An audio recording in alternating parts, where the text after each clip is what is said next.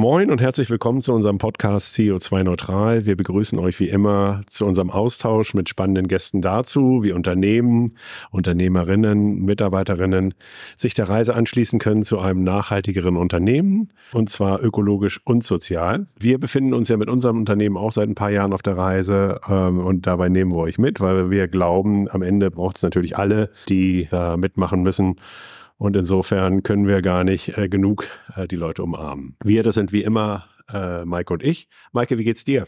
Moin, Nies, es geht sehr gut. Man wird es wahrscheinlich hören, ein bisschen im Hintergrund. Es ist gerade eine neue Situation für uns. Wir sind live auf der Solutions 2023 hier in Hamburg äh, auf dem Kampnagel. Es ist ein tolles Event, immer eine tolle Veranstaltung. Wir wurden gefragt, ob wir unseren Podcast auch hier mal aufnehmen wollen, was wir tun. Ungewohnt, würde ich sagen. Ähm, aber ich freue mich sehr drauf. Deswegen bin ich ein bisschen aufgeregter als sonst, muss ich zugeben. Wie geht's dir, Nils? Ja, mir geht's auch gut. Ähm, ist ein bisschen ungewohnt, weil man eben diese Hintergrundgeräusche hat und dann halt den äh, Kopfhörer auf und sich selber dann irgendwie auch nochmal anders hört. Man hört sich ja mal selber äh, auch sehr komisch an. Wen haben wir denn heute zu Gast? Ja, ich freue mich sehr. Arne Dreier ist bei uns. Arne, du bist ein Urgestein im Hinblick, was Nachhaltigkeit im Fußball angeht, würde ich fast schon sagen.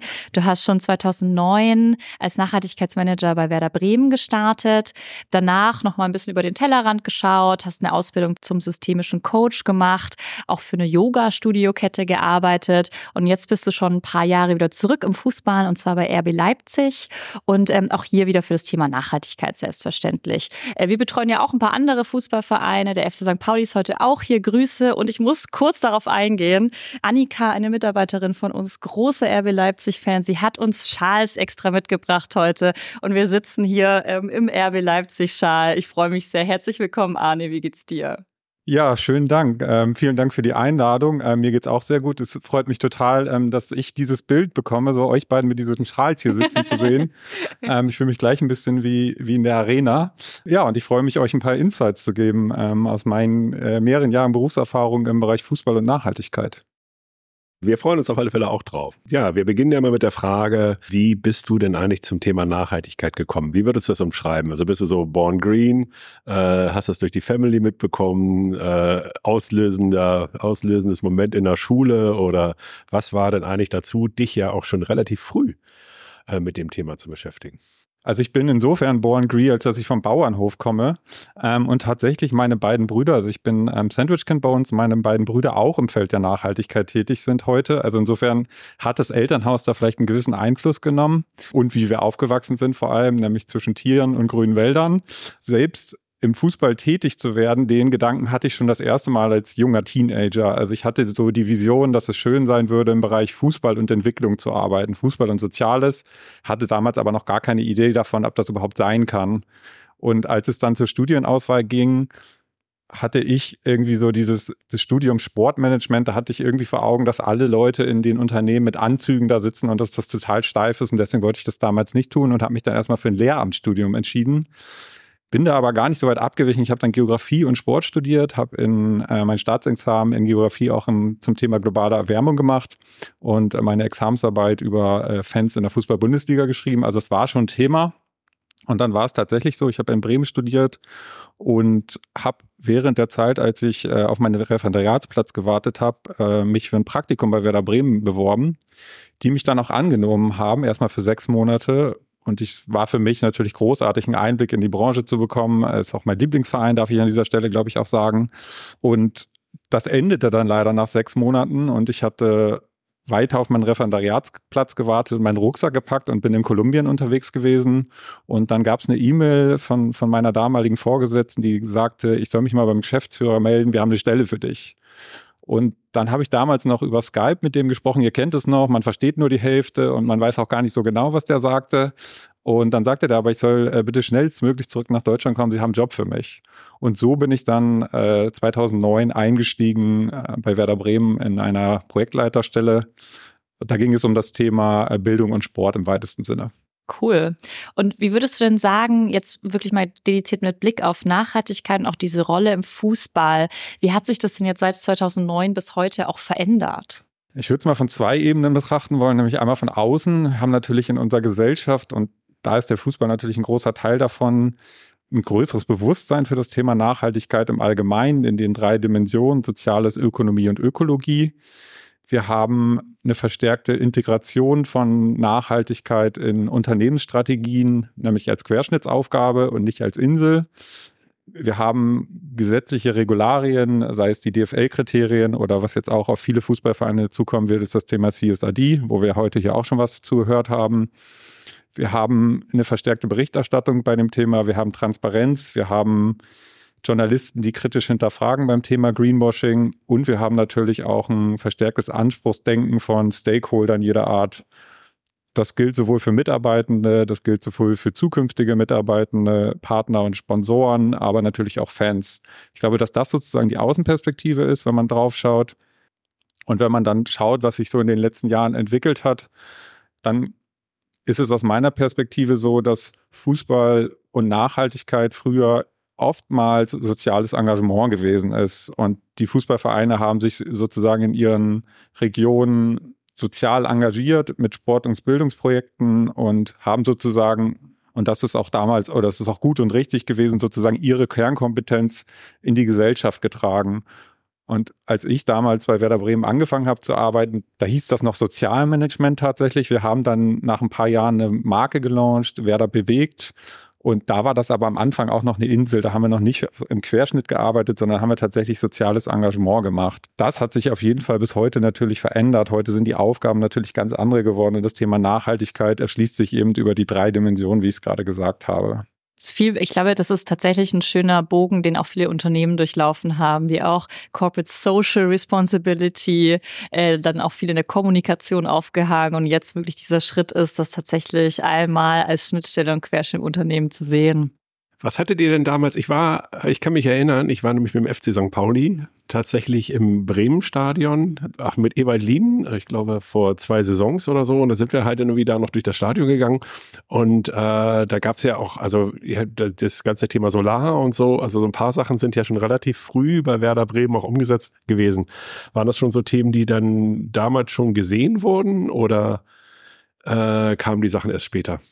Also das Thema Solar ist meines Wissens damals bei Werder Bremen gekommen, weil es eben einen entsprechenden Partner gab, sozusagen im, im, im Sponsoring, die das Thema umgesetzt haben, als das Stadion umgebaut wurde.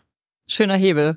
Ähm, wir haben im Vorgespräch auch dazu gesprochen, Arne. Und zwar gibt es ja auch immer wieder Kritik an den DFL-Kriterien, jetzt jüngst auch von der Plattform Let's Flip, die ich ganz informativ finde. Äh, wie ist denn dein Blick äh, auf die DFL-Kriterien? Also generell erstmal positiv. Ich glaube, wenn man was Negatives oder aus meiner Perspektive etwas Negatives dazu sagen möchte, ist es, dass es schade ist, dass es sowas braucht und dass es dann vielleicht ein bisschen länger gedauert hat, als dass es irgendwie nötig gewesen wäre. Also ich, aus meiner Sicht hätte man auch vor mehreren Jahren schon damit anfangen können. Ähm, das ist aber das Einzige, was ich da Negatives zu sagen kann, wenn man das überhaupt so nennen möchte. Ähm, aus meiner Perspektive sind die Kriterien ein guter erster Schritt. Und dass es sozusagen am Anfang Startschwierigkeiten gibt, ist, glaube ich, auch völlig normal in so einem Change-Prozess. Und die Kriterien äh, sind aus meiner Sicht so, dass sie ein Status quo bemessen. Man schaut, wo stehen wir denn heute? Und dann ist es, glaube ich, wichtig, in Zukunft sich Ziele zu definieren entsprechende Maßnahmen abzuleiten und diese dann auch umzusetzen. Und wenn man sich die Kriterien anguckt, da sprechen wir auch von Mindestkriterien 1 und 2. Und da ist es eben auch genau so, dass es bei den Einser-Kriterien oftmals um den Status quo geht und ähm, bei den Zweier-Kriterien dann tatsächlich darum, auch ökologische, soziale und ökonomische Veränderungen zu schaffen. Und ich kann nur von meinem Alltag berichten, dass die Kriterien auf jeden Fall dazu geführt haben, dass wir mehr im Austausch mit anderen Clubs sind. Die DFL hat uns auch die Möglichkeit gegeben oder jedem Club die Möglichkeit gegeben. Ich bin dann im, im Rahmen meiner Tätigkeit von RB Leipzig dahin gefahren, ähm, eine Fortbildung zu besuchen, wo es um das Thema Nachhaltigkeit im Fußball ging. Da waren alle Bundesliga-Vereine vor Ort. Da hat man natürlich einen Austausch, den man sonst nicht hat. Es gibt selten so, so Formate, wo man sich über so einen langen Zeitraum tatsächlich begegnet und sich auch immer austauschen kann über den Arbeitsalltag. Ähm, es werden gute Angebote geschaffen von der DFL. Es gibt regelmäßige Calls zu unterschiedlichen Themen, Regelcalls. Es gibt freiwillige Angebote, wo man sich zu unterschiedlichen Themen zuschalten kann. Es hat auf jeden Fall auch dazu geführt, dass das Thema Nachhaltigkeit in den Clubs einen höheren Stellenwert bekommen hat. Das heißt, mir hat das bei meiner Arbeit tatsächlich geholfen und den Kollegen und Kolleginnen in anderen Clubs definitiv auch. So viel kann man an dieser Stelle auch sagen. Insofern kann ich Teil der Kritik nachvollziehen, weil natürlich die Anspruchshaltung an den Fußball aber auch immer sehr hoch ist. Das muss man auch schon sagen. Das kriegt man natürlich mit, wenn man in einem Fußballverein arbeitet. Das sind ja im Regelfall mittelständische Unternehmen mit dem entsprechenden Umsatzzahlen, aber die Aufmerksamkeit, die man im Fußball erzeugt und dementsprechend auch die Anspruchshaltung, die an Fußballvereine gestellt wird, ist natürlich viel, viel höher als andere mittelständische Unternehmen, die jetzt sagen, meinetwegen Kugellager produzieren. Ja, auf der anderen Seite ist es ja eben auch eine Chance. Ne? Also man muss ja auch sehen, äh, dadurch, dass ihr eben im Rampenlicht steht und äh, ihr die tollen Stars bei euch arbeiten habt und äh, das Fernsehen da ist, ähm, ist es natürlich eben auch einfach auch eine Möglichkeit. Wie nimmst du denn das wahr? Wird das denn eigentlich auch im Profifußball schon so als Chance gesehen? Also ich frage mich immer, ne, wenn ich jetzt einfach mal so denke, naja, wenn ich jetzt so ein junger Spieler bin, die haben ja immer ihre Spielerberater, gehen ja auch in irgendein, äh, ja, positionieren sich auf Insta und so weiter und so fort und äh, erzählen dann halt eine Story. Und eigentlich wäre es ja auch total schön, wenn die auch mehr und mehr halt dann irgendwie für dieses Thema Nachhaltigkeit auch stehen würden. Ne? Wenn ich das beim FC St. Pauli angucke, gibt's ja so Beispiele oder wir haben ja jetzt dann halt in der äh, guten Kontakt zu Nevin Sobotic zum Beispiel, äh, der halt dann da halt irgendwie Dinge tut. Nimmst du das denn eigentlich schon wahr, dass das irgendwie auch da ankommt oder ist das dieser Profifußball, sagt man eher noch so, uh, äh, schwierig? Auch muss man, glaube ich, differenziert betrachten. Also ich habe ja auch schon in unterschiedlichen Projekten gearbeitet und das waren immer mal wieder Profis eingebunden bei, bei unterschiedlichen Themen, die sozusagen diese, die Wichtigkeit des Themas auch für sich sozusagen verstanden haben und auch diese Vorbildsrolle ein Stück weit für so ein Thema dann auch einnehmen möchten. Und ich kann jetzt nur von meiner Tätigkeit bei RB Leipzig aktuell sprechen. Wir haben durchaus unsere Profis eingebunden bei unterschiedlichen Initiativen, weil es natürlich, wie du halt gesagt hast, halt eine große Chance ist, es ist natürlich auch ein großer Hebel, insbesondere auch Kinder und Jugendliche zu erreichen, weil das sind natürlich die Vorbilder, die Spieler. Und deswegen versuchen wir, sie so gut es geht einzubinden. Auf der anderen Seite ist es auch so, wir erlegen das niemandem auf. Also wenn die davon nicht auch irgendwie in irgendeiner Form überzeugt sind, dann möchten wir das auch nicht machen. So, sondern das soll schon so sein, dass die das auch für sich sozusagen begreifen und auch Freude daran haben. Genau, und generell ist natürlich, wenn wir jetzt mal den Blick wegnehmen von den Profis, äh, bietet das Thema natürlich viele Chancen. Und das ist auch das, was wir bei RB Leipzig ähm, so verstehen, dass wir natürlich auch versuchen, unsere Fans und unsere Community generell einzubinden. Also wir haben jetzt zum Beispiel oder zertifizieren unser Stadion bis zur Euro 2024 ähm, Zero Waste. Das heißt, dass nur noch 15 Prozent des des Abfalls sozusagen thermisch verwendet werden und die anderen 85 Prozent werden ähm, wiederverwendet und recycelt. Und da müssen wir natürlich zwangsweise unsere Fans mitnehmen und das wollen wir auch. Ähm, da geht es natürlich jetzt erstmal ganz banal um das Thema Mülltrennen im Stadion. Und äh, dann versuchen wir so gut es geht aufzuklären. Wir machen Aktivierungen dazu. Es gibt Gewinnspiele. Also wir nehmen die Fans an der Stelle schon sehr, sehr aktiv mit.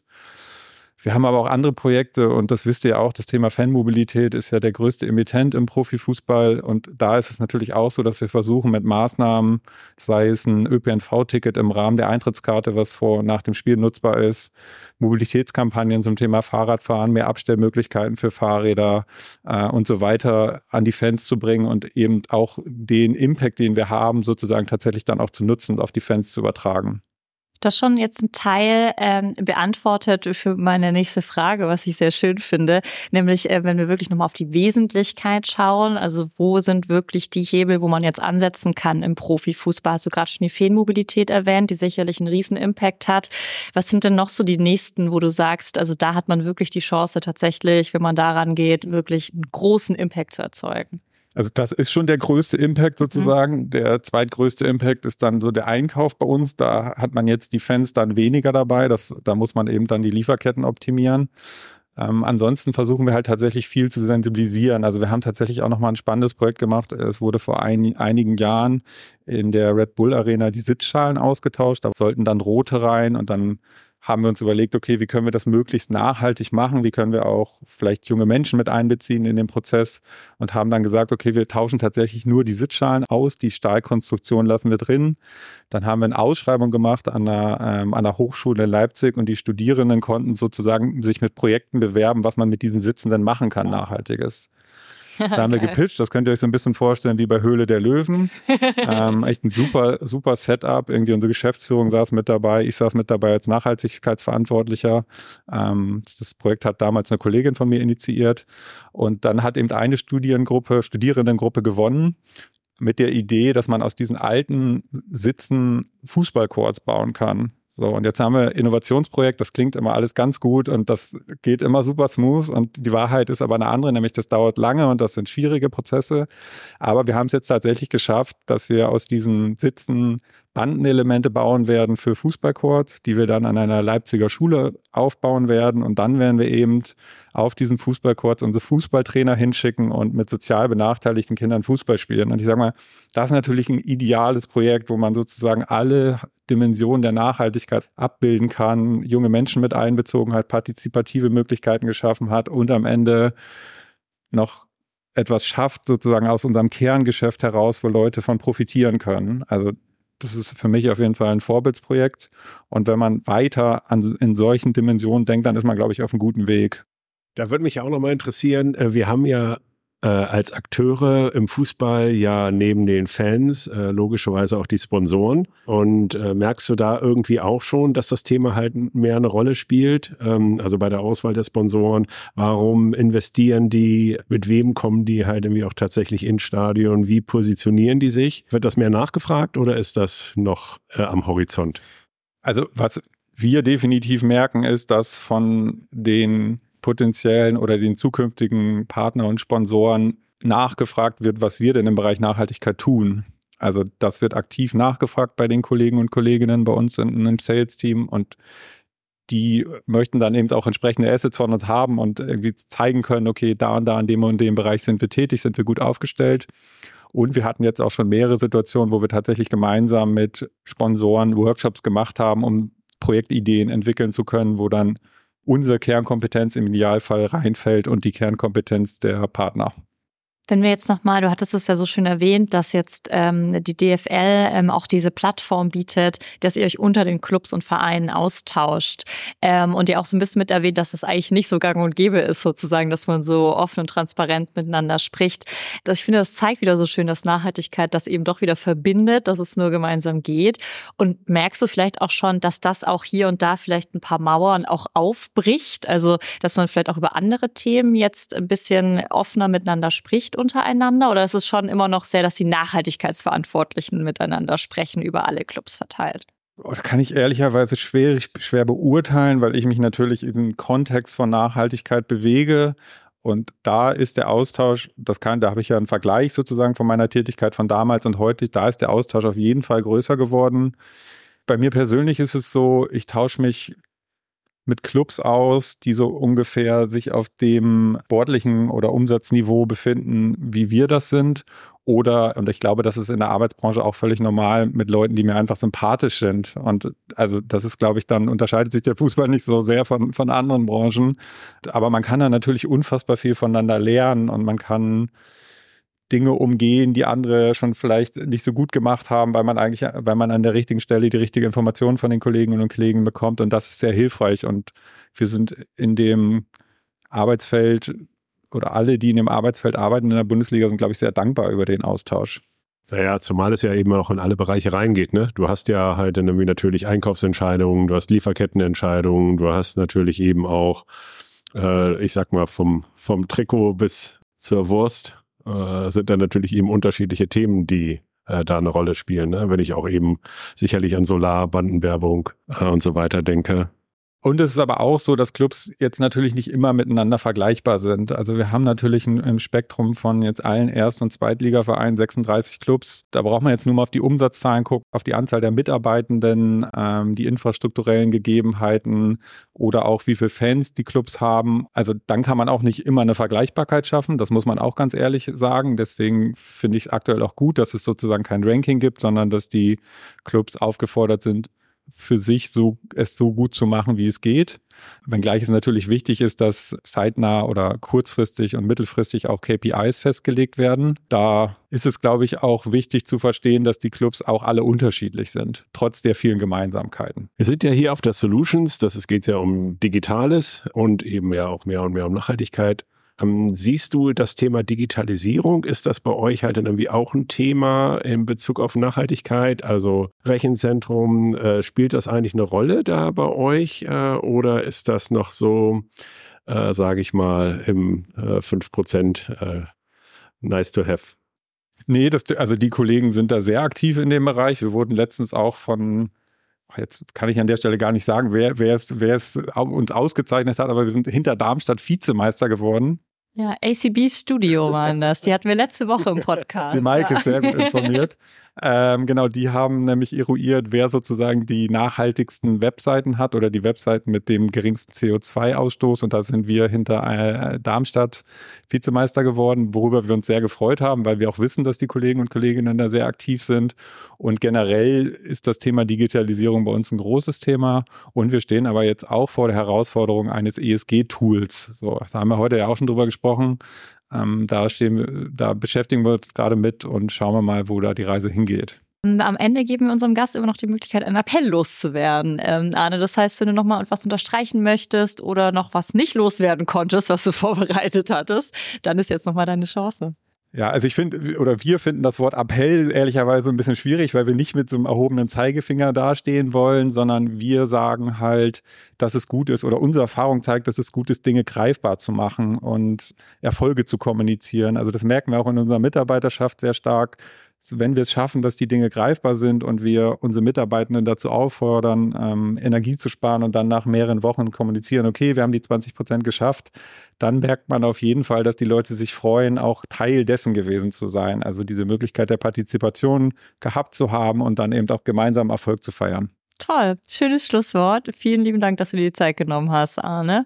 Und ähm, wir gucken mal, was für tolle Vorträge wir hier nochmal anhören werden auf der Solutions. Danke dir. Vielen Arne. Dank euch auch.